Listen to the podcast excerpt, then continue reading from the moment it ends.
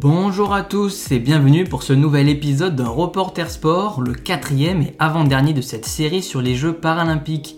Nous y sommes, cette semaine débutent les épreuves à Tokyo, le 24 pour être plus précis, et vous pouvez suivre tous nos Français et Françaises sur les chaînes de France Télévisions. Pendant ce temps, on va continuer de découvrir ensemble quelques athlètes paralympiques français qui ont marqué l'histoire, et aujourd'hui, je vous présente Fabien Lamiro, double médaillé d'or en tennis de table, c'est parti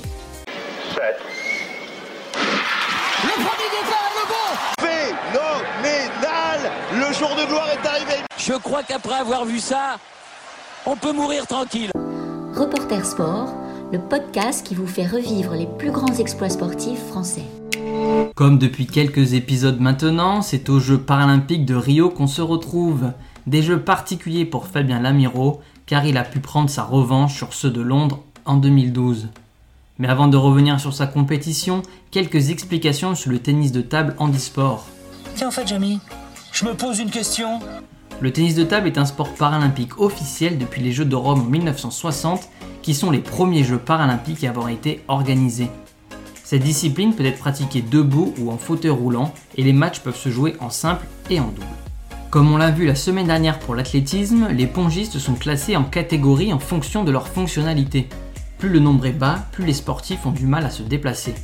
Ainsi, on retrouve de la catégorie 1 à 5 les pongistes en fauteuil roulant et de 6 à 10 ceux qui jouent debout. Enfin, les athlètes qui ont un handicap mental sont classés en catégorie 11. Chaque match se déroule en 3 manches gagnantes et il faut marquer 11 points pour remporter une manche. Retour à Rio, Fabien Lamiro participe à ces jeux dans la catégorie 2 car il est devenu paraplégique après un accident de la route. Et si vous avez suivi jusque-là, vous avez donc compris qu'il se déplace en fauteuil pour la compétition. En simple, il atteint la finale pour la première fois après avoir échoué en demi 4 ans plus tôt à Londres où il avait fini médaillé de bronze. Fabien ne veut pas laisser sa chance et saisit donc cette opportunité pour s'emparer de l'or et devenir champion paralympique. Mais notre Français a une autre revanche à prendre sur 2012. À Londres, il avait remporté l'argent sur la compétition par équipe des catégories 1 et 2, et donc à Rio, il vise l'or avec ses partenaires. Et nos Français vont le faire, permettant à Fabien Lamiro de remporter sa deuxième médaille d'or lors de cette Olympiade brésilienne. Avec 4 médailles paralympiques, 2 en or, 1 en argent et 1 en bronze, il fait partie des athlètes français les plus médaillés et il tentera d'augmenter ce chiffre dans quelques semaines. Et voilà, c'est la fin de cet épisode. N'hésitez pas à suivre ces Jeux paralympiques qui commencent car les sportifs présents réalisent des performances tout aussi exceptionnelles que lors des Jeux olympiques.